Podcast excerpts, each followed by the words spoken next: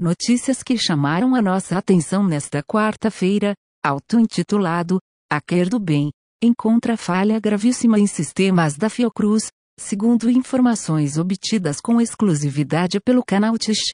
A vulnerabilidade poderia ser explorada para obtenção de informações confidenciais e até atrapalhar a produção de vacinas.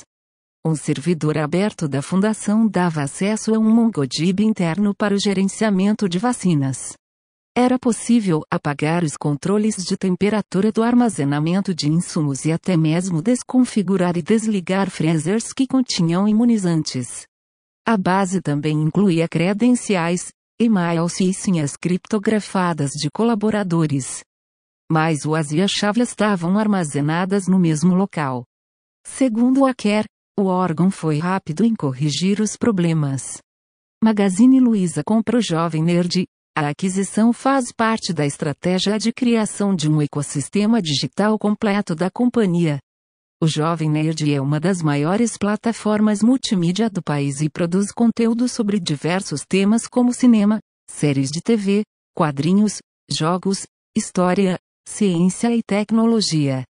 O valor da aquisição não foi revelado. As informações são do canal UTIS. FBI realiza operação inédita e neutraliza ataques a servidores Microsoft Exchange sem avisar admins. A operação, autorizada pela Justiça dos EUA, removeu silenciosamente sem notificação prévia, web shells maliciosos de centenas de servidores Microsoft Exchange usados para fornecer serviços de e-mail para empresas.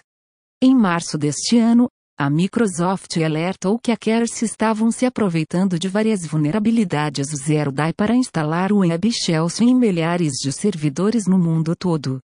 As informações são da página de imprensa do Departamento de Justiça dos EUA. Instagram Lite chega hoje ao Brasil.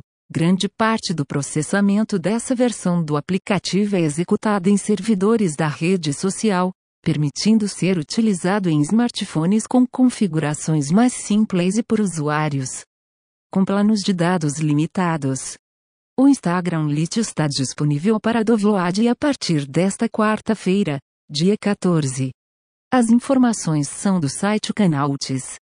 TM inicia a construção de antenas 4G que utilizam energia solar. O projeto de expansão da rede LTE da operadora começará a usar energia solar em locais, off-grid, e faz parte do plano da empresa de usar 90% de energia renovável em suas operações até o ano de 2025. As informações são do site Mobility. Chip para computadores e notebooks da Qualcomm poderá ser fabricado no Brasil, o Snapdragon 7C recebeu certificado de conformidade técnica da Anatel e a Phoenix Indústria de Eletrônicos, em Santa Rita do Sapucaí, MG, poderá produzir o processador. As informações são do Tecnoblog.